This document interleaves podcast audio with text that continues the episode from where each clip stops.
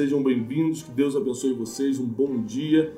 A nossa matéria de hoje está excepcional, porque muita gente tem dificuldade de viver o seu futuro, de construir o seu futuro, porque não, não sabe lidar com algumas coisas. Hoje eu quero é, falar com vocês sobre alguns inimigos do seu futuro. Pega seu papel e caneta, porque hoje nós vamos anotar muito, nós vamos falar sobre os inimigos do nosso destino. Existem inimigos do nosso destino. Existem muitas coisas que nos fazem chegar atrasado no destino. Existem muitas coisas que é, atrapalham, que é, enfraquecem o nosso futuro. E é sobre isso que nós queremos falar hoje. Sejam todos bem-vindos. Eu estou muito feliz porque compartilhar conhecimento, compartilhar a palavra, que é o conhecimento, é a realização da minha vida. Não existe nada mais importante aqui na Terra que eu faça que seja melhor, que me dê mais realização do que isso. Então, pessoal, a primeira coisa que eu quero que, principalmente para quem já está com papel e caneta na mão, que eu gostaria que você anotasse é, sobre os inimigos do seu destino, é o seguinte: a maioria dos inimigos do seu futuro entraram na sua vida lá no passado, ou seja, é, quando você ainda era criança ou adolescente. Na a nossa infância, ela, ela teve um poder de nos marcar, né? Positivamente e negativamente. Né? Muita gente fecha os olhos quando lembra da infância, dá aquela respirada e lembra de coisa boa. Ah, eu lembro que eu brincava de balanço, eu lembro que eu ia para rua brincar com meus colegas, eu lembro que meu pai brincava comigo. Você lembra de coisa boa. Mas muita gente, muita gente, quando fecha os olhos para lembrar da infância, é só coisa ruim. É trauma, é crenças limitantes, é, é feridas emocionais terríveis, é abandono, né? É, é, eu já conversei com muita gente, como a gente é, costuma brincar, né, com velho barbado, né? Ou seja, homens que já estão formados, homens que hoje é, estão bem sucedidos, é, pelo menos aparentemente na vida, no, no, na profissão, já formaram sua família e quando você toca no assunto do pai, por exemplo, ele começa a chorar e fala: Meu pai me abandonou quando eu tinha 3, 4 anos de idade até hoje não entendo porque ele fez isso e começa a chorar. Isso mexe muito com ele até hoje, mesmo ele tendo 45 anos hoje. Porque é, na infância, ao contrário da fase adulta, nós somos uma esponja, anote isso. Na infância, toda criança é uma esponja, ou seja, ela absorve tudo que está acontecendo no exterior. Palavras que são ditas, experiências que são criadas, é, é, todo tipo de, de ferida né, que, que um pai, que uma mãe, que um professor, que um avô, uma avó, algum familiar pode lançar sobre essa criança, ela vai absorver. Porque a criança é uma esponja, diferente do adulto que já vai criando filtros. Não é qualquer coisa que a gente deixa entrar no nosso coração hoje em dia. Tem muito adulto que insiste em ser uma criança emocional e continua uma esponja. Mas a maioria dos adultos resolveram botar alguns filtros. E tem gente que quanto mais inteligência emocional você tem, mais filtros você cria e já não é qualquer um que acessa seu coração. Isso está na Bíblia em Provérbios, que diz que sobre todas as coisas que você deve guardar, guarda o teu coração.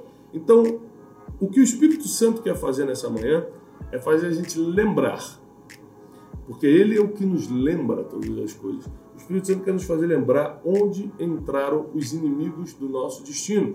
Eu quero lembrar de alguns, de alguns inimigos do nosso destino, tá? Lembrando que hoje, no final da nossa live aqui no Instagram e do nossa sala no Clubhouse, eu vou direto para o Telegram, nosso grupo do Telegram. Se você não está no grupo do Telegram, o link está na bio do meu Instagram.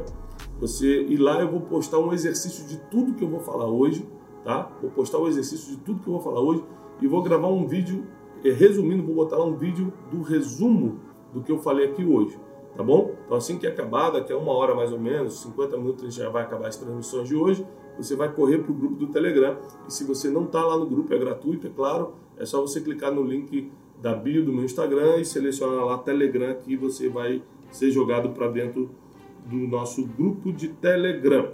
Então vamos lá, o primeiro inimigo que eu gostaria que você anotasse, isso aqui é baseado num dos cursos mais fortes que eu já dei na vida. Eu quero é, apesar de ser um curso pago, eu quero gratuitamente passar essa informação para você, porque esse conhecimento libertou muita gente. E é, é, uma ferramenta que nós criamos no Instituto chamado Roda da Morte, que fala sobre as 10 coisas que provavelmente entraram na sua infância, ou pelo menos alguma dessas 10 coisas, e viraram inimigo do seu destino. A primeira coisa são as crenças limitantes. O que é crença limitante, gente? Crença limitante é, são palavras que você escutou na infância, às vezes do pai da mãe, de quem tinha autoridade emocional sobre você. Pai, mãe, avô, avó, porque às vezes muita gente foi criada pelo avô, pela avó, professor da escola, que você tinha como autoridade emocional. E eles falaram coisas do tipo: você não presta, você não vai ser nada, você não merece, isso não é para você, você vai ser pobre sempre, não adianta nem sonhar. Foram falando palavras e às vezes você é burro, burra e às vezes inconscientemente. Eu já cuidei de casos que o pai chamou a menina de burra mas não para feri-la. Ele estava é, é, distraído, vendo um monte de conta no vermelho, aluguel atrasado. A menina chega com um boletim, a garotinha de 6, 7 anos chega com um boletim no vermelho, mostra para o pai chorando, o pai nervoso porque está com um monte de conta para pagar, cheio de coisa na cabeça. Fala, você é burra!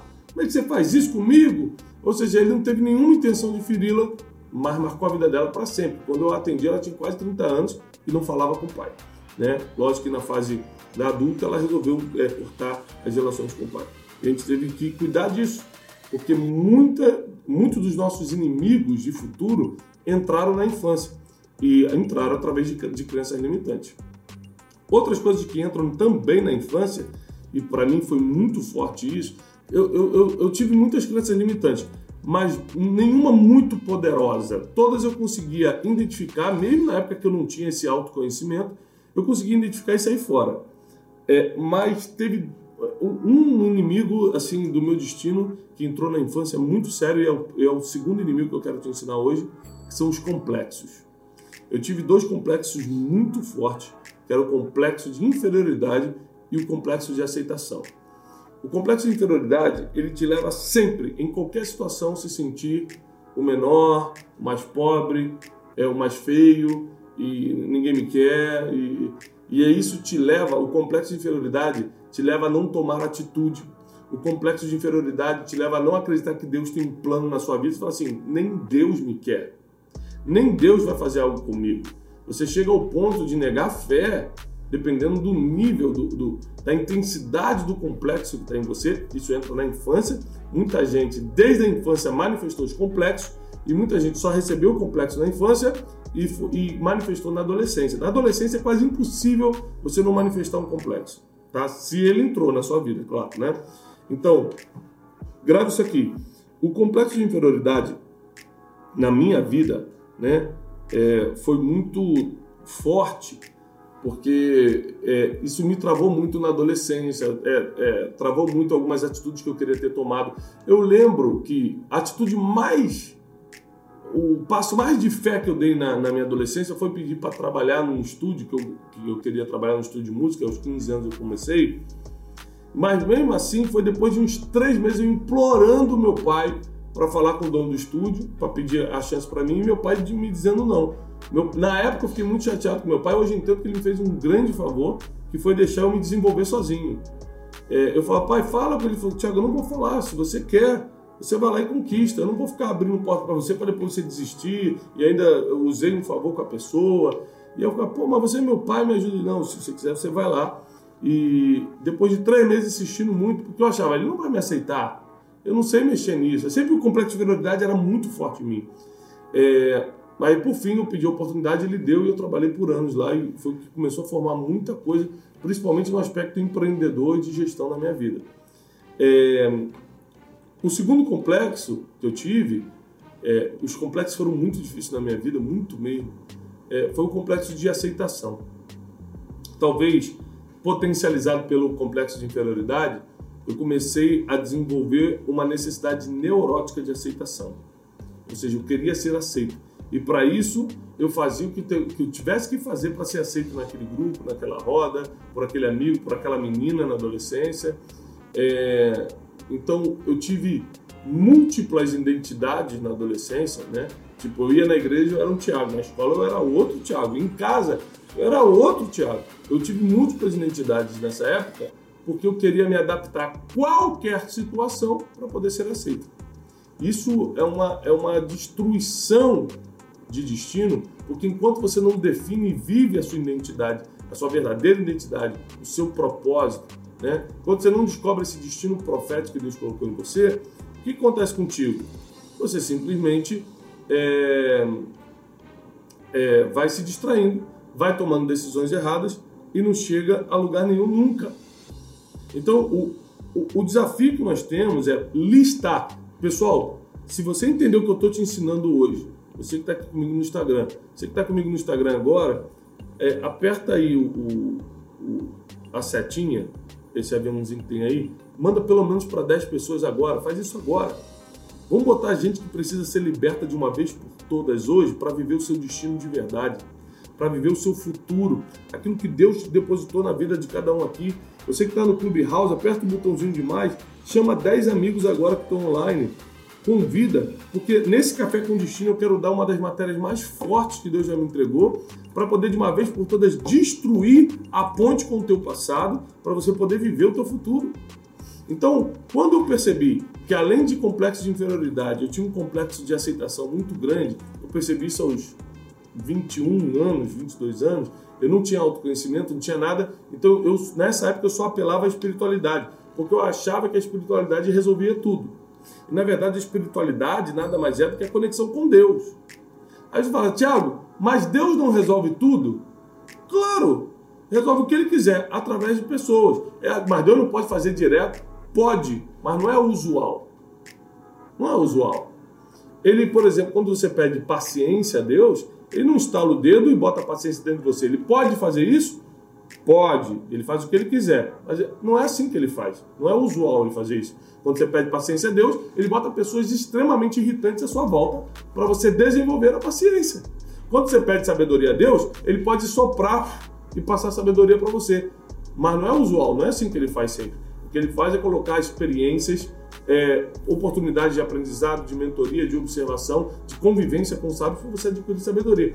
Então, nós temos que entender que na parte da, da, da reedição emocional, de deixar o passado no passado, também é assim.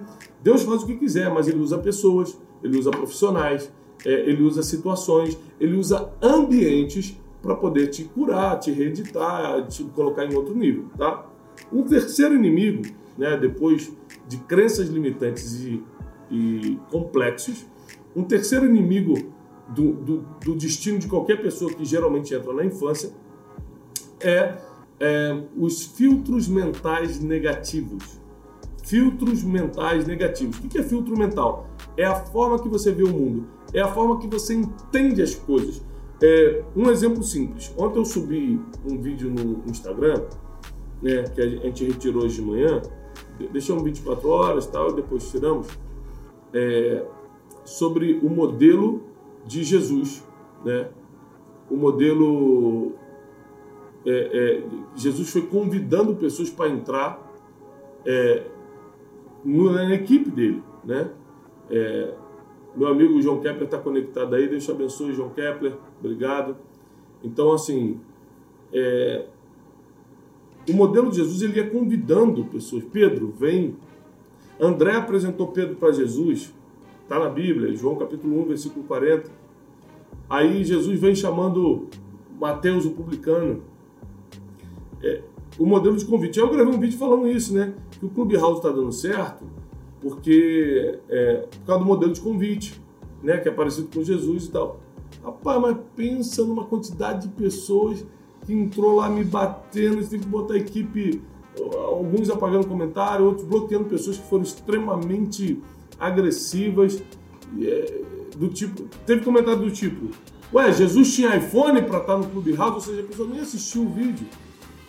Desde que triste ver um, homem espiritual promovendo uma rede social do demônio. Teve todo tipo de comentário. O que, que eu entendi com isso? O que, que é isso? Ah, ah, mas deixa eu falar. Teve 500 comentários super positivos. Nossa, Thiago, que sacada! Caramba, Tiago, aprendi com você. Por que eu estou te falando isso? Porque cada pessoa interpreta uma situação de acordo com seus filtros mentais. Cada pessoa interpreta uma situação de acordo com seus filtros mentais. O que isso quer dizer? Isso quer dizer que se você está ferido porque não tem um iPhone, por exemplo, você queria ter e não tem, se você está ferido, quando alguém fala, tô no Clubhouse, você fala, que bobeira essa rede social.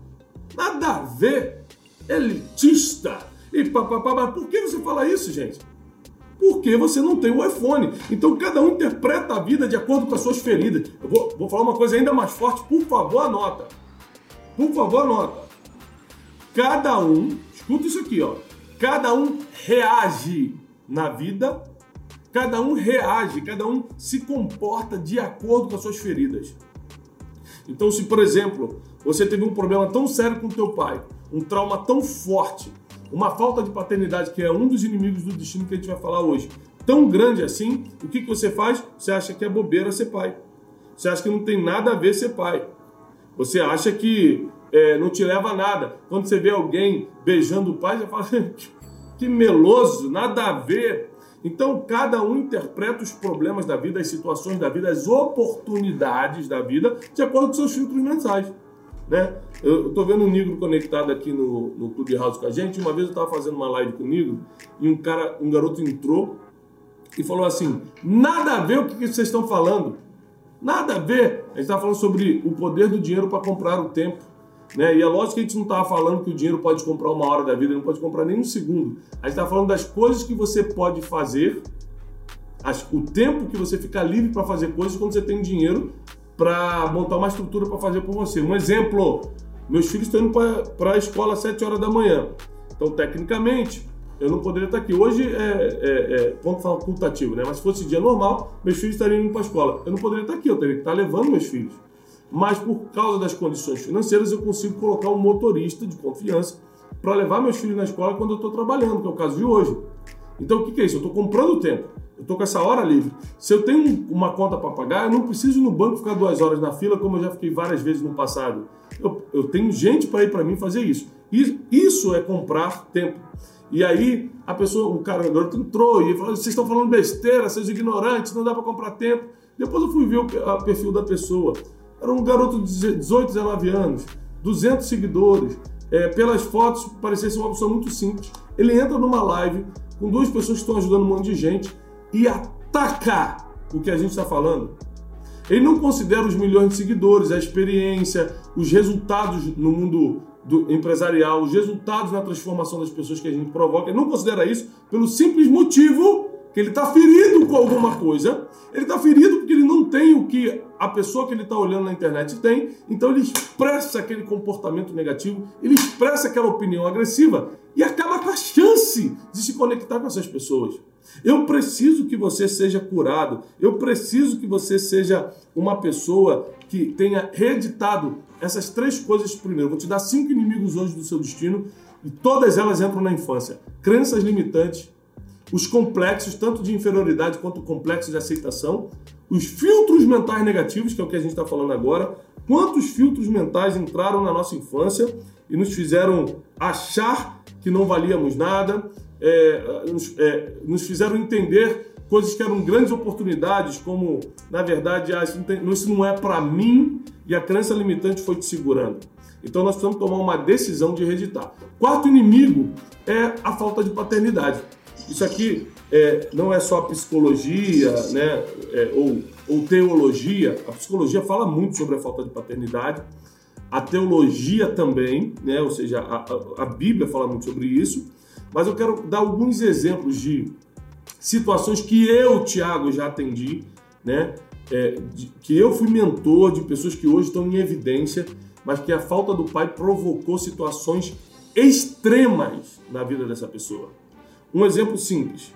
É, a gente já cuidou de. Eu já vi várias situações. Vocês sabem que eu fui criado dentro de um ambiente religioso, em igreja. Então a gente, é, no, no, nesse ambiente, a gente conhece a história de todo mundo que está ali. Então, o que a gente mais via eram meninas que, na adolescência, é, procuravam em relacionamentos muito precocemente, com 14, 15 anos, já estavam. É, vou tentar usar uma palavra mais politicamente correta, mas já estavam dormindo é, com vários meninos muito mais velhos, porque na verdade elas estavam procurando o pai. Elas, elas nunca tiveram pai, elas tinham uma falta do pai e queriam encontrar a segurança que só o pai dá. Por exemplo, uma coisa que eu já reparei eu tenho quatro filhos. Quando qualquer um deles se machuca, a primeira palavra que eles falam é pai. Não é mãe. A mãe pode estar do lado. Porque o instinto de segurança está na figura masculina, está no pai. Não sou eu que acho isso. A psicologia prova isso, gente. Então, quando o pai sai de casa, a primeira coisa que vai embora da vida da criança é segurança. A segunda coisa é a provisão. Né? A maioria das vezes que o pai covardemente abandonou a família e foi embora, deixou a, a mãe sem provisão para os filhos. E terceiro, o destino. Muita coisa que eu estou vivendo hoje na minha vida foi meu pai que falou para mim, Tiago, faz isso. Tiago, fica atento a tal oportunidade. Tiago, isso aqui é uma boa pessoa para você. Então, o pai ele acaba dando palavras de destino, tá? É, eu estou aqui, estou vendo meu amigo João Kepler aqui no, no Clubhouse. É, João, se você estiver tranquilo para falar aí, a gente está falando sobre inimigos do nosso destino, coisas que aconteceram no passado que estão bloqueando o nosso futuro, que a gente precisa hoje fazer uma lista, identificar essas coisas e se libertar. Existe algo que você identifica que aconteceu no teu passado, na, na infância, alguma crença limitante, algum filtro mental negativo, algum complexo que foi atrapalhando na sua fase adulta, mas você teve que identificar isso, deixar de lado para poder ser o homem que você é hoje, o maior investidor antes do país e etc. Existe algo que você consegue identificar nesse sentido? Ô, Brunet, que maravilha estar com você aqui na sua audiência e seu público e falando um assunto tão importante. Eu costumo dizer que qualquer referência bíblica sempre é você, a você que eu recorro, a você que, que eu procuro essa identificação. Né? Você é meu fonte de sabedoria para mim. Veja, é, lá atrás, meu pai era um homem muito, muito bruto. Né? Uhum. Sem, sem a, não, não de bater, mas era um homem que não sabia, não tinha a forma de a educação da maneira que a gente faz hoje com nossos filhos, por exemplo. Bota um limite, bota parâmetro, mas meu pai não sabia fazer. Então, por isso, obviamente, gerava algumas coisas. Uma das, ele não me dava nada. Meu pai tinha condições financeiras e não me dava nada. Isso por muito tempo foi virou mágoa. Né? Isso por muito tempo ficou. Meus amigos tinham tudo, é, um efeito de comparação de que jovem faz, né? E eu não, e eu não conseguia ter as coisas porque ele não deixava. Ele não dizia, se vira, vai lá, vai buscar o seu, o seu mundo, vai se virar, vai fazer acontecer. Então, isso realmente, na minha juventude, não foi nem tanto na infância, mas na minha juventude, isso me, me, me, gerou aí mais uma, uma situação bem complexa. Né? Fiquei magoado por muito tempo, até que eu mesmo fui desconstruindo isso, entendendo que aquilo poderia ser para o meu bem. Uhum. Né? Então, eu, eu, não, eu não sei como explicar isso, mas eu fui é, deixando esse assunto de lado, fui administrando isso, fui destravando e fui correndo atrás do meu próprio destino e buscando ser protagonista do meu, da minha vida. Talvez querendo mostrar a ele que eu conseguiria, mesmo sem apoio, né? Uhum. Acho que não sei se foi isso que aconteceu, mas de fato, quando eu, eu tive meu primeiro filho, que foi o Theo, que hoje ele tem 22 anos, eu foi aí que eu fui entender que o que ele fez por mim, na verdade, foi um bem. Né? Foi uma, uma maneira, da maneira dele de dizer, vai lá e faz acontecer, que você pode fazer sozinho sem ter ajuda de ninguém. Então, eu não sei se eu destravei sozinho, se eu aprendi isso na marra. É, aí você pode me explicar melhor é, o que aconteceu. Mas foi isso, o que eu me lembro, tem essa, essa trava, digamos. Teve. É, é, existem experiências, Kepler, que é, nos fazem reeditar situações. E a sua, sem dúvida nenhuma, foi o nascimento do seu filho. A experiência de nascer um filho e você agora ter esse senso de responsabilidade por ele foi mais forte do que a ferida causada pelo pai. Então, uma experiência poderosa reedita uma experiência desastrosa. Uma experiência poderosa reedita uma experiência desastrosa.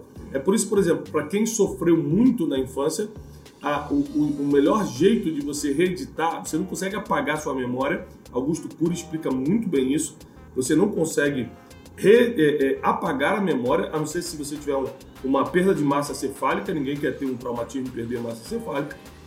A não ser isso, você só consegue reeditar. E você só reedita as emoções dando uma overdose de coisa positiva, de coisa boa, em cima daquilo que foi negativo. E tem que ser no mesmo assunto, por exemplo, porque você foi pai, você entendeu o seu pai. Eu lembro que eu atendi anos atrás um, um, um CEO bem conhecido aqui no Brasil e ele tinha fobia de varanda. Ele não conseguia subir em varanda. Aí ele me procurou para falar o seguinte, Brunet, toda vez que eu entro numa varanda, eu começo a, a tremer, me dá aquele, aquele calafrio, parece que eu vou desmaiar. É, é tipo um ataque de ansiedade. Eu falei, cara, isso aqui é medo de altura e tal. Eu pensei, né? Anotei tudo para numa segunda sessão conversar com ele. E aí eu fui ver uma foto no Facebook, na época o Facebook estava muito forte, faz uns anos atrás. Ele estava andando no bondinho lá do Rio de Janeiro. Aí eu liguei para ele e falei, rapaz, você tá no bondinho? Ele falou, Tô. então você tá, tá curado de, do medo de altura? Ele falou, mas eu não tenho medo de altura, eu tenho medo de varanda. Eu falei, pô, então é mais sério, é mais sério do que eu pensava. E aí, conversando com ele, o que a gente descobriu?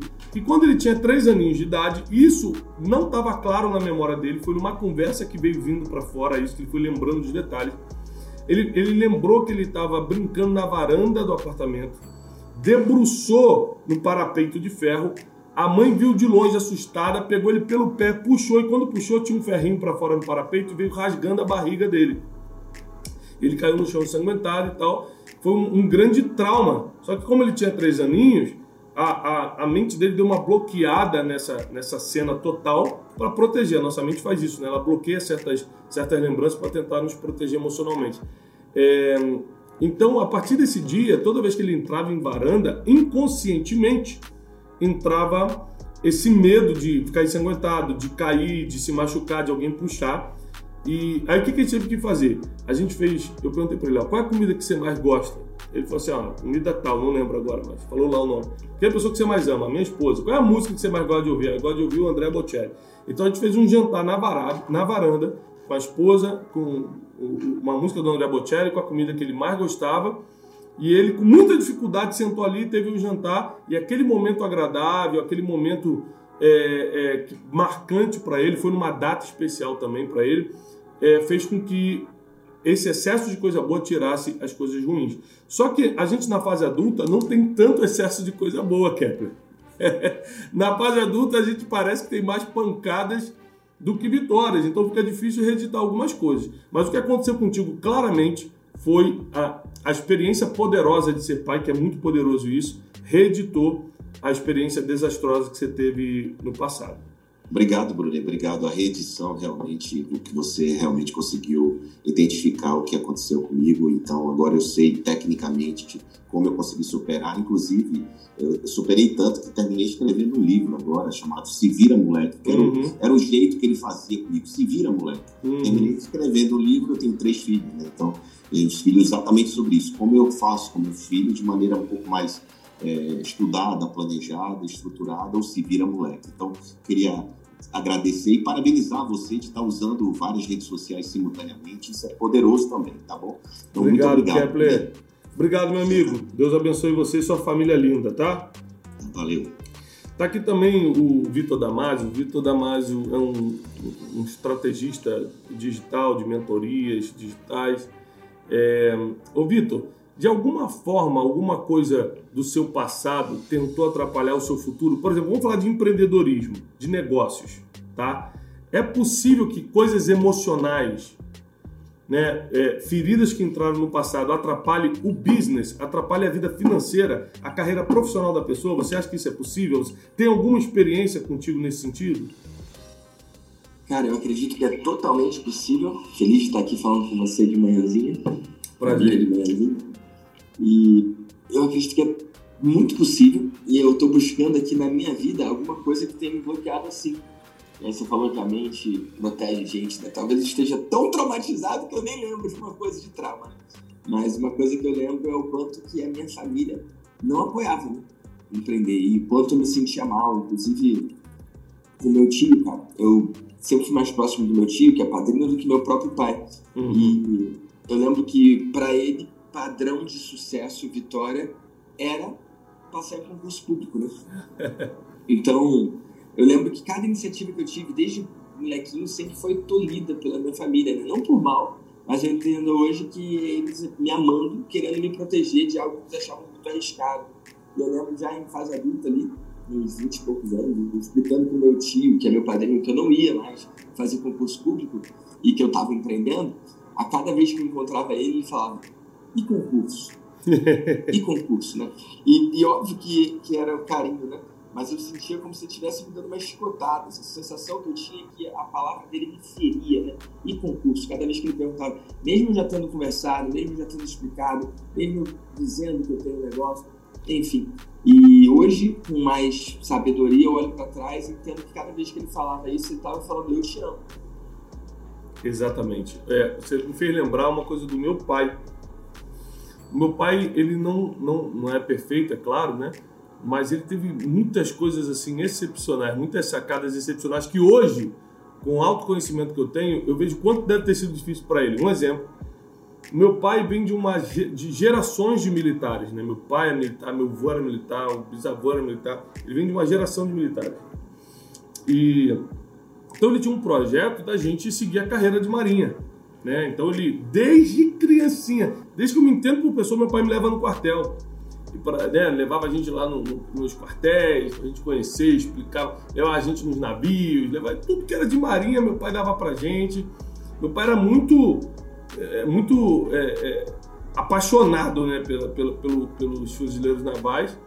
E, e aí, quando ele começou a perceber que a gente não ia seguir esse caminho, somos três irmãos, nenhum dos três queria, eu cheguei a me alistar no CPOR, cheguei a fazer CPOR, que era a Escola de Oficiais do Exército, na época eu estava na faculdade de Direito, aos 19 anos, é, mas é, desisti também, aí é, eu vi que meu pai ficou meio frustrado, mas eu lembro que ele falou o seguinte, ó, Tiago, eu não entendo por que é, vocês não querem seguir isso aqui, se isso aqui é, é tão bom, é o futuro, né, dá estabilidade financeira, dá um título importante na sociedade, eu não entendo, mas eu vou acreditar no sonho de vocês, que na, na época, meu sonho era ser músico, ou seja, não deu em nada isso. Ainda assim, o meu pai não forçou o sonho dele, deixou eu viver o meu. É claro que a música contribuiu para ter vários conhecimentos que eu tenho hoje, ter várias, é, é, várias networkings que eu tenho hoje, mas é, o meu pai ele fez esse esforço. Eu sei que foi um grande esforço para ele. Né? Já no seu caso, o seu tio ficava sempre te lembrando isso, né? Pois é, e hoje eu entendo que era tentando me proteger. Na época, eu lembro que eu me sentia incompreendido, eu me sentia não apoiado, eu me sentia não cuidado, e esse troço da família foi uma coisa que me marcou muito, né? Então, eu lembro quando eu ainda morava com a minha mãe, com a minha avó e com meu irmão, um dia que a minha mãe veio no quarto e falou: Meu filho, eu continuo sem entender direito o que você faz, mas tem muita gente agradecendo no Facebook, então você deve estar fazendo alguma coisa de certo.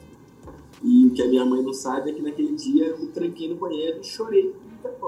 Uhum. Porque na época eu já tinha aprovação do mercado, do mundo, mas a minha família ainda não via. É como se tivesse um véu ali que eles não pudessem enxergar. Cara, isso é, é impressionante. Para quem está chegando agora, tanto aqui no, no, no, Instagram, na live, quanto aqui no Clubhouse, a gente está falando sobre inimigos do nosso destino. Todo dia às 6h55 da manhã, de segunda a sexta, né?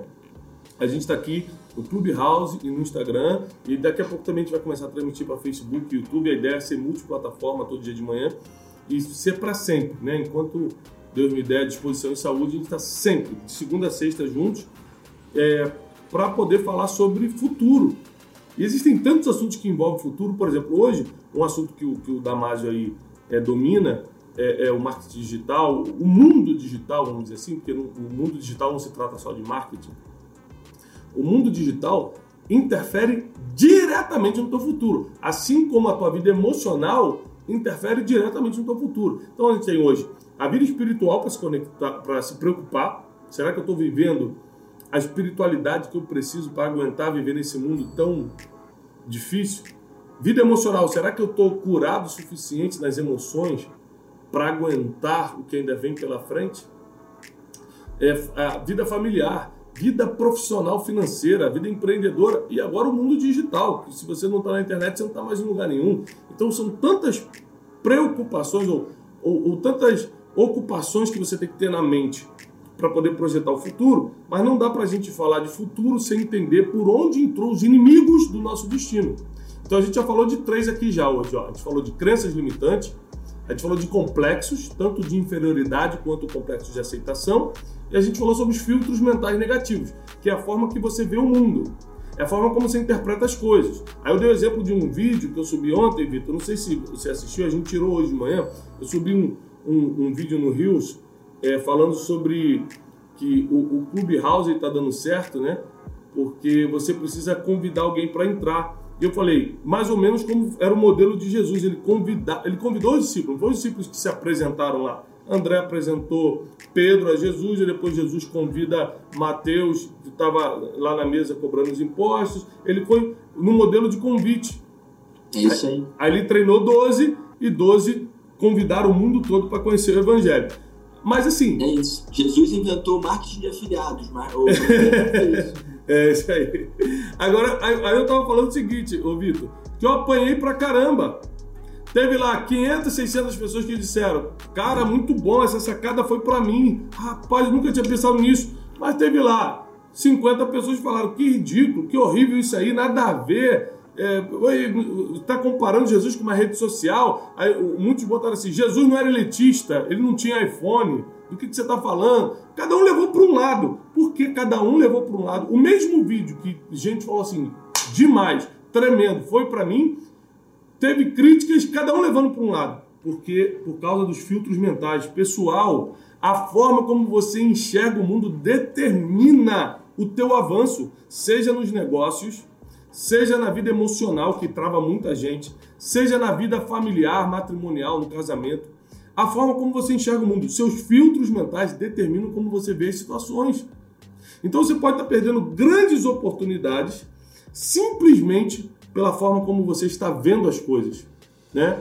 Muita gente é, é, vendo isso. É, no Clubhouse. Ontem, muita gente. Ô, ô, ô Damásio, você acredita que ontem eu recebi vários directs de gente falando assim: que absurdo! Você é um homem espiritual inventar uma rede social que está segregando as pessoas. Aí eu, algumas eu respondi, eu falei, gente, primeiro, eu não inventei rede social nenhuma. Essa rede social não é minha, eu só estou participando e eu não estou segregando ninguém. É uma questão de plataforma. É mais, foi mais fácil para o desenvolvedor, né, para o pro programador, primeiro programar para iOS, depois vai entrar para o Android, calma e tal. Mas as pessoas falaram cada coisa. Muita gente me perguntando assim também, depois desse vídeo que eu subi. Tiago, quanto custa esse seu, esse seu curso do Clubhouse? Então, as pessoas, as pessoas não estavam entendendo nada, mas estavam atacando, né? É, então, assim, eu estou transmitindo aqui no Instagram, é até importante falar isso. Gente, eu estou transmitindo aqui no Instagram, apesar de não ser uma boa estratégia ficar ligando no Instagram para transmitir live de manhã, mas é, eu estou fazendo isso só por causa de você que não tem o sistema iOS, que é o iPhone, para poder estar tá aqui no, no Clubhouse. Então, para você nunca falar, ah, o Thiago só fala para quem tem tal coisa, não, estou falando para todo mundo. Inclusive, a gente vai transformar esses nossos encontros, Café com Destino 6h57 da manhã, em multiplataforma. A gente vai transmitir pelo nosso aplicativo, a gente vai transmitir pelo YouTube, pelo Facebook, por, por onde a gente conseguir. A gente está se organizando para isso que está começando essa semana. Né? Então, acredite em mim, a gente tem aqui é, milhares de pessoas conectadas aí no, no Instagram é, porque a gente quer atingir todo mundo, tá bom? Então, ao invés de criticar porque a gente está no Clubhouse que só dá iPhone, agradeça porque também está ligando outras plataformas que aceitam. É, vamos mudar, esse, vamos dar um shift, vamos dar um, é, mudar esse, essa forma de pensar, porque pode ter a ver com o teu filtro mental negativo. Quando você se sente rejeitado, cara, pega essa aqui, gente, por favor, anota. Vitor, quando a gente se sente rejeitado, a gente mostra quem a gente é de verdade. O sentimento de rejeição bota pra fora na hora. Você não consegue disfarçar, você bota pra fora na hora quem é você de verdade. Então você tá numa roda e alguém te despreza de alguma forma, o teu emocional vai vir tão forte que você não vai conseguir disfarçar. Você vai mostrar quem é você. Você é uma pessoa calma, uma pessoa compreensiva, uma pessoa empática que se coloca no lugar do outro, ou você realmente só estava disfarçando, na verdade você é nervoso, você julga, você é, não se controla, você tem um comportamento nocivo.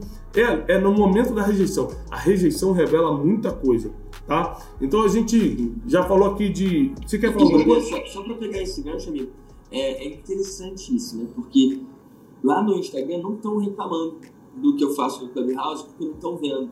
Uhum. E no seu Instagram estão reclamando. Porque você está deixando eles verem Olha que interessante. As pessoas que estão reclamando é porque estão vendo que você está aqui. E pessoal que está ouvindo. Cara, que impressionante isso. Isso aqui é uma conversa, tá bom? Eu estou conversando com o Thiago aqui, tem uma galera aqui escutando, e ele está abrindo o Instagram para ouvir. E se fosse na casa dele, você ia gostar de ouvir? E se a gente estivesse falando no telefone, eu e o Thiago, você ia gostar de ouvir? E daí quem usa o aplicativo? E mais do que isso, se o aplicativo fosse para Android e não fosse para iPhone, será que a história ia ser outra? Uhum. Então, a, as pessoas elas não conseguem ser gratas pelo que já têm. Elas reclamam do que não tem. Cara, dá, graças a Deus que você pode ter o Android e assiste pelo Instagram, pelo YouTube, pelo Facebook. Mas não reclama porque você ainda não tem um iPhone. E outra coisa, faça a revisão das suas feridas. As suas feridas determinam suas reações. As suas reações determinam seu comportamento e seus comportamentos determinam quais mesas você senta. Eu conquistei a amizade de muita gente, Vitor, pelos resultados que eu tenho, é, pela, pelo talento que Deus me deu, pelo dom que Deus me deu, mas eu só me mantenho nessas amizades, eu só me mantenho sentado nessas mesas pelo meu comportamento. Ou seja, a informação que passam para mim na mesa morre ali, eu não levo para outra mesa. Então não tem fofoca no meu comportamento. Não tem, não tem é, é, o sentimento de inferioridade ou de aceitação, complexo de aceitação que tinha antes, eu tinha que me adaptar ao que os outros faziam para tentar ser aceito. Isso não existe mais, porque eu reeditei as minhas emoções negativas para poder realmente viver o meu destino profético. O que é o destino profético? Aquilo que Deus colocou em você para viver. Você tendo fé em Deus ou não, você tem um destino profético. Não existe uma pessoa que nasceu nesse mundo sem um destino para viver. Muitos encontram Deus no caminho, isso fica mais claro e você acerta os seus passos, e outros demoram a entender. Né? Agora, nós precisamos é, ter certeza de uma coisa: não importa, não importa o teu estado atual. Isso é só parte do seu caminho, não é o seu destino. Tem muita gente que acha que está vivendo algo muito terrível agora, que o mundo acabou. Não, isso é só uma parte do caminho. Inclusive, eu subi no meu Instagram, o último post que eu botei foi, foi essa frase. É uma frase do primeiro livro que eu escrevi, Rumo ao Lugar Desejado, anos atrás.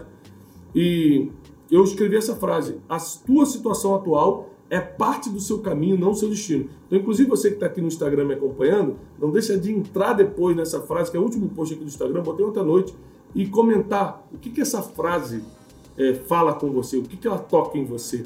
Para mim é muito importante te escutar, porque as redes sociais é a, é, é, é, é a única oportunidade que a gente tem de realmente se conhecer, se aproximar um do outro. Quando você comenta, eu leio seu comentário, eu te devolvo. Eu não consigo responder todo mundo, mas quem eu consigo responder, a gente se conecta através disso.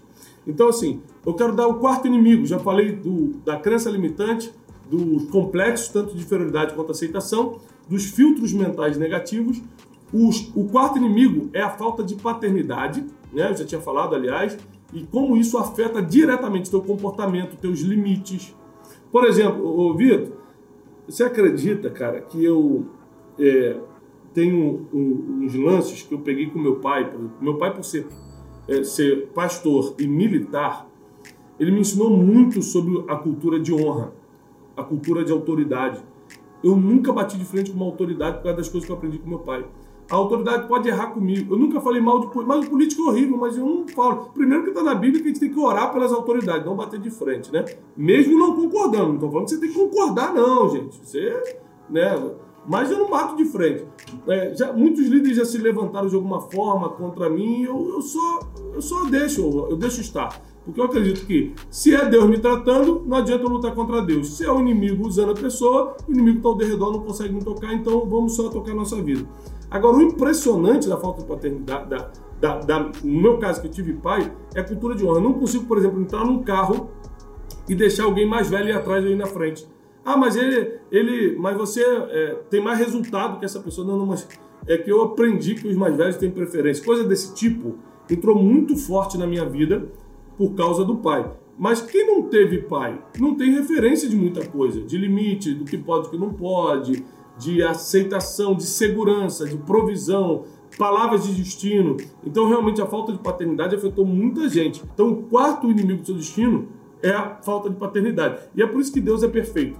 Porque Deus, quando se apresenta, principalmente é, depois de enviar Jesus Cristo, ele já não se apresenta como Deus Todo-Poderoso ou como Jeová, isso, aquilo. Ele se apresenta como o Pai, o Pai do nosso Senhor Jesus Cristo. Porque ele sabe que a figura do Pai é tão importante para o ser humano que ele, ele vem com esse espírito de adoção e é perfeito você ser adotado por Deus, porque você, quando tem é, um pai, mesmo que ele seja presente, ele pode errar contigo.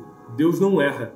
Então é uma coisa, é, é muito poderoso né, essa questão da paternidade. É, a quinta coisa que na verdade gera vários outros problemas, são os ambientes problemáticos. Muita gente cresceu em ambiente problemático e muita gente se instalou hoje em ambientes problemáticos. Os ambientes problemáticos criam traumas, o ambiente problemático gera abusos, né? Você sabe que muitas, muitas pessoas na infância foram abusadas sexualmente, verbalmente ou fisicamente, apanharam muito. O ambiente problemático gera a necessidade de um vício, porque a pessoa quer encontrar uma, um alívio imediato e às vezes acha isso nas drogas, é, no vício do jogo, da bebida, coisas desse tipo. Então, os ambientes problemáticos eu deixaria aqui como o quinto inimigo do seu destino. Você precisa estar em ambientes que te constroem, em ambientes que te elevam, em ambientes que te ensinam. Ah, olha que legal, Vitor. Muita gente me pergunta assim, Tiago, qual é a hora de sair desse emprego? Eu não aguento mais. Aqui, pô, sou, sou desvalorizado, sou destratado. É, muita gente fala assim, é, Tiago, eu acho que eu não vou ficar mais na igreja que eu tô, não. A palavra não está mais tocando no meu coração do jeito que tocava antes. Eu sempre pergunto uma coisa para essas pessoas: você ainda está aprendendo alguma coisa? Porque você sabe o momento de sair de um lugar quando você deixou de aprender. Você está no emprego, está sendo injustiçado, está apanhando, no sentido de, cara, me cobram muito, não me valorizam. Mas você está aprendendo alguma coisa. Tá? Então, olha só, existem dores que vale a pena passar para você aprender coisas, para você crescer. Isso vale para qualquer ambiente. Então você não pode estar num ambiente destrutivo, você não pode estar num ambiente problemático. Mas se esse ambiente, apesar de ser confuso, está te ensinando, é, é um ambiente que te faz crescer. Você tem que estar ligado nisso, é muito importante você estar ligado nisso. Agora, é, só lembrando para quem está chegando agora, tanto no Clubhouse quanto no Instagram, quando a gente, daqui a 10 minutos, finalizar nossa aula de hoje, para quem está no grupo do Telegram, eu vou colocar a roda da morte, que são os 10 problemas que entram na nossa vida na infância e travam o nosso destino. É uma das ferramentas mais poderosas que a gente criou no nosso instituto. Eu vou colocar gratuitamente, sempre, né? É, é, tudo que a gente vai fazer aqui pela manhã é para te ajudar. Então, se você não está no grupo do Telegram, entra no link do meu Instagram, tá aí no link do meu Instagram, clica Telegram, entra no nosso grupo. É, tem quase 100 mil pessoas lá, está chegando a 100 mil pessoas daqui a pouco. É, e você vai poder baixar o exercício da Roda da Morte e pegar o resumo da aula de hoje, tá bom? Gente, todo dia a gente vai botar alguma coisa no Telegram para te ajudar, então é importante você estar lá no grupo do Telegram. Estou é, vendo muitos amigos aqui é, nos assistindo, JB Carvalho, um grande pensador que a gente tem, né? Estou vendo Felipe Valadão também, meu amigo, um, um grande. É, é, o Felipe é um dos é um dos caras que eu reconheço que tem assim um coração é, pastor de ovelhas mesmo, sabe? Ele, ele ama as pessoas, ele ama melhorar as pessoas, curar as pessoas. Então seja muito bem-vindo, Filipão. É, o Cleiton também pediu para falar. Cleiton, qual é a sua colocação de hoje? Tiago, bom dia, Tiago, bom dia, Vitor, bom dia a todos. É, muita coisa, eu não vou falar, né, porque assim, essa questão de complexo na minha vida também é muito forte. Mas com relação às feridas, uma coisa que eu aprendi, Tiago, é que as feridas emocionais elas te deixam cego e surdo. Então, o primeiro impacto você fica surdo e depois você acaba ficando cego e não realmente entendendo o que as pessoas estão falando, não enxergando aquilo que você deveria enxergar. E o que, que é o ponto mais é, importante é que você acaba se ferindo cada vez mais. Uhum. Então, assim, isso é muito ruim. Mas eu queria fazer uma pergunta para você. Eu já sei a resposta porque eu convivo com você aqui no dia a dia, mas eu acredito que vai ajudar muitas pessoas. Vamos lá. Como você lidar com pessoas que possuem essas feridas, que elas saem atacando, elas não, não enxergam, elas não ouvem? Como você lida com isso no, no seu dia a dia? Qual é, o que a pessoa precisa fazer? O que é um ambiente problemático? O que é um ambiente destrutivo? É quando a pessoa é ferida e você também é. Então nunca vai ter um acordo aqui. Um vai ferir o outro, um vai revidar o outro. Nunca vai ter o maduro para falar assim: peraí, ele me feriu, mas eu não vou revidar, porque a empatia, né? Se colocar no lugar dele, ele sofreu muito, ele está falando isso porque é o jeito que ele aprendeu.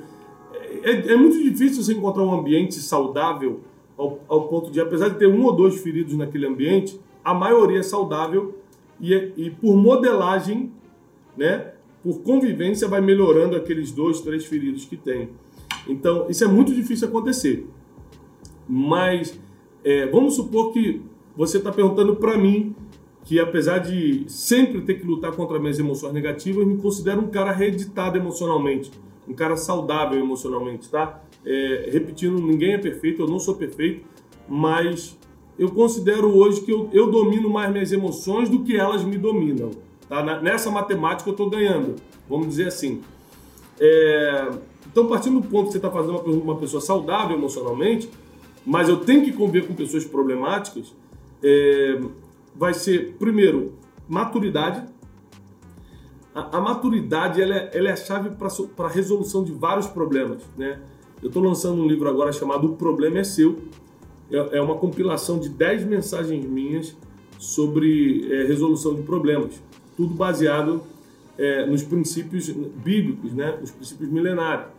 Então, desde o, por exemplo, o, o princípio de aprender a dizer não. Tem gente que entra em problema porque não aprende a dizer não. Né? Para quem está no Instagram, estou mostrando aqui para quem está no Instagram, tem gente que não, não, não, sabe dizer não. Tem gente que cria problema é, porque não ficou em silêncio, não usa o poder do silêncio a seu favor. Ou seja, você em vez de ficar calado naquela situação, quer revidar, quer rebater, ou quer dar uma opinião, ou quer falar dos outros e acaba criando um problema porque falou que não devia. Então, tem muito poder no não, tem poder no silêncio, tudo isso para solucionar problemas. Então, eu acho que a maturidade, Cleiton, é a maior ferramenta que a gente pode usar para lidar com pessoas difíceis. Nós precisamos desenvolver a maturidade. Maturidade, tanto a espiritual quanto a emocional, não vem com idade, vem com batalhas vencidas. Quando você vence as batalhas da vida, quando você vai suportando isso, vai passando para a próxima fase, você vai crescendo. Queria que o JB desse uma palavra para a gente sobre isso sobre lidar com pessoas difíceis, sobre maturidade. JB é um, um, um, pensador, um escritor, um bispo, um homem que tem influenciado muita gente, né? um amigo, e é um cara super é, sábio e inteligente para fazer essa colocação desse assunto aqui. JB? Olá, Brunet, que alegria poder estar com você aqui. Alegria o seu resumo aí, incrível como você foi assertivo nesses pontos, paternidade, rejeição, maturidade.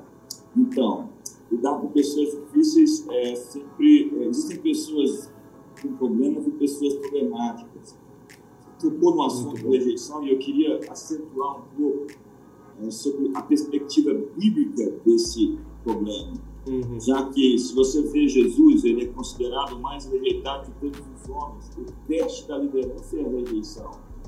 Né? Davi foi rejeitado pelo seu pai, ele era o oitavo filho e foi esquecido, foi rejeitado pelos seus irmãos quando ele foi para a guerra, foi rejeitado pelo seu rei, foi rejeitado pela sua esposa Mical, foi rejeitado pelos filisteus, até os inimigos foram rejeitados, e foi rejeitado pelos seus homens no caso de Ziglag. O Salmo 123 trata sobre esse assunto da zombaria, do escárnio, do desprezo. Agora, Tiago, o desprezo só é desprezo quando você o preza. Ele só é desprezo quando você o valoriza. Isso aí. Quando você consegue lidar com a desvalorização ou com a rejeição, você está um passo à frente sempre nessa jornada de crescimento e de liderança. Então, maturidade, crescimento, essa perspectiva de chegar ao ponto onde você se desenvolve, tem muito a ver com passar pelo teste do desprezo ou da rejeição. Muito bom, muito bom. Uma, uma das coisas que você falou que eu, eu até anotei aqui, e, e, eu vou usar e vou falar que a frase é minha, é a, o desprezo é o teste da liderança. É muito bom isso, porque é verdade, os maiores líderes foram desprezados, né? Os maiores líderes foram colocados de lado. Se você passa por esse teste, você está meio que aprovado para liderar. É, e tem uma frase do Bill Johnson que ele diz: se você não vive dos louvores das pessoas, tão pouco morrerá pelas suas críticas. Muito bom, muito bom. Se você não vive pelos louvores das pessoas, tão pouco morrerá pelas suas críticas. Fortíssimo. É, JB sempre contribui muito. É, em breve a gente vai estar junto, se Deus quiser. Obrigado pela sua contribuição, JB. Deus abençoe. Forte abraço. Estamos sempre aqui à disposição também. Paz. Forte abraço. É, Filipão, tá aí, Felipe? Tá vivo? Bom dia, cara. Tô vivo, tô, tô no hotel aqui, vou tomar café agora. É verdade, é verdade que você tá na itinerância? Voltei pra itinerância. 15, 15. Voltei pra itinerância. Bom dia. Cara. Ô, Felipe, você. Que bom ouvir aí. Legal. Tô ouvindo, tô gostando. Cheguei agora. Tá. Eu, eu posso falar? Você deve. É, olha só. Você é um cara que, que conquistou muita coisa, você tem uma, uma instituição que que salva muita gente, que melhora a vida de muita gente. Para você, qual é o segredo de não deixar o passado afetar o nosso destino profético? Tiagão, segredo para não deixar o passado afetar o destino profético é a gente sempre lembrar que a gente tem um futuro, né? Acredito que o grande problema que a gente faz a gente se escravizar no passado é a gente esquecer que tem um futuro pela frente, um destino para cumprir, um propósito para cumprir. Então, acho que quando a gente fica muito preso ao que aconteceu comigo, o que fizeram comigo, é porque a gente esquece que tem toda uma jornada pela frente, tem todo um caminhar de promessas e, e sonhos que Deus tem para nossa vida. A Bíblia diz que Tiago, né? A palavra de Deus diz em Tiago capítulo 1, irmãos, de gozo quando caídos em várias tentações, sabendo que a prova da vossa fé opera paciência. Então eu acredito muito nisso. Acho que tudo que a gente está passando, né, tudo, e você já viveu várias histórias, a gente já viveu várias histórias juntos. Acredito que essa semana eu estava conversando com Mariana ela estava comentando com umas pessoas que estavam perto da gente assim, ah, Felipe está muito mais paciente que eu. Aí eu fiquei pensando, mas também quem pegou um monte de bucha fui eu. Né? então, acho que todas essas lutas desafios que a gente vai passando, cara, por mais, que, mais novo que a gente seja, é, vai trazendo para nós mais maturidade, mais paciência. A gente vai ver, não, isso aqui eu já venci, isso aqui eu já passei, isso aqui eu sei como que é. O grande segredo, eu acho, de, dos vencedores, dos homens que cresceram na vida, é que os caras tinham uma capacidade incrível de olhar para o futuro e ver, ainda tem muita estrada pela frente, ainda tenho muita jornada pela frente, ainda tenho muito sonho para viver, eu não posso ficar preso ao que aconteceu. Muito bom, Felipe. Muito bom. Deus abençoe. Paz e prosperidade.